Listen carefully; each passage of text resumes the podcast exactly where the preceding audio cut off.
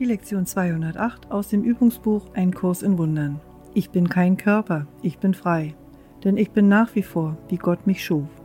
Wir wiederholen heute den Leitgedanken aus der Lektion 188. Der Frieden Gottes leuchtet jetzt in mir. Ich will still sein und die Erde mit mir still sein lassen.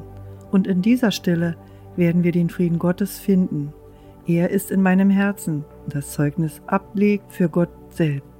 Ich bin kein Körper, ich bin frei, denn ich bin nach wie vor, wie Gott mich schuf.